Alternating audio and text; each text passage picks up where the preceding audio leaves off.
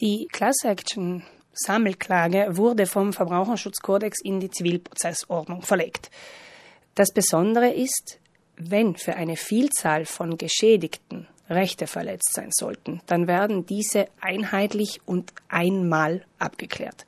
Als Einzelner muss ich dann nicht mehr beweisen, welchen Schaden ich genau erlitten habe. Ich muss nur noch beweisen, dass ich zu dieser Klasse von Geschädigten dazugehöre, was das Ganze natürlich wesentlich vereinfacht.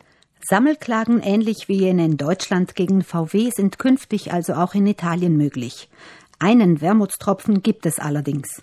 Diese Möglichkeit gibt es mit der großen Einschränkung, dass die Class Action nur für Verstöße gilt, die nach ihrem Inkrafttreten sich ereignen. Das heißt, alles, was vor April 2019 passiert ist, kann nach diesem Muster nicht geahndet werden. Dadurch bleiben einige Missetaten der vergangenen Jahre ungesühnt.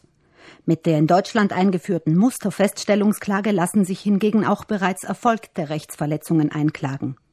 In Italien ermöglicht es das neue Gesetz im Gegensatz zu früher zumindest einem erweiterten Personenkreis eine Sammelklage anzustrengen. Die Klagebefugnis wurde ausgeweitet. Das sind nicht mehr nur Verbraucherverbände, sondern auch Non-Profit-Vereine oder Komitees von Bürgerinnen und Bürgern, die einen Schaden erlitten haben. Klagen kann ich gegen Unternehmen und gegen Auftragnehmer von Dienstleistungen, die die öffentliche Verwaltung ausgeschrieben hat. Nicht klagen kann man hingegen gegen die öffentliche Verwaltung selbst. Diese ist ausgenommen von der Class Action. Was den Ablauf angeht, gliedert sich die neue Class Action in drei Phasen. Zum einen wird entschieden, ob die Klage überhaupt zulässig ist. Dann wird in der Sache selbst entschieden und dann wird geschaut, wer ist in der Klasse drin, wer kriegt wie viel Geld, was muss ausbezahlt werden. Das sind in aller Kürze die drei Phasen. Kläger und Beklagte können sich im Zuge einer Class Action auch jederzeit auf einen Vergleich einigen.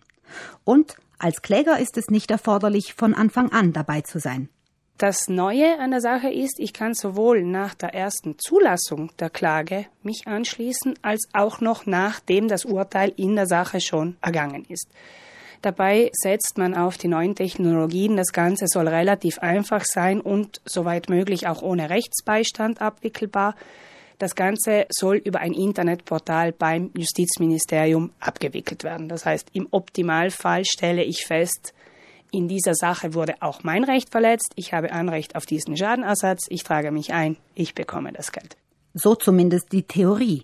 In der Praxis muss sich die Class Action noch bewähren. Genauso wie die telematische Teilnahme. Dieser telematische Weg wird mit dem ersten neuen Verfahren starten müssen, denn das ist in der Prozedur festgeschrieben.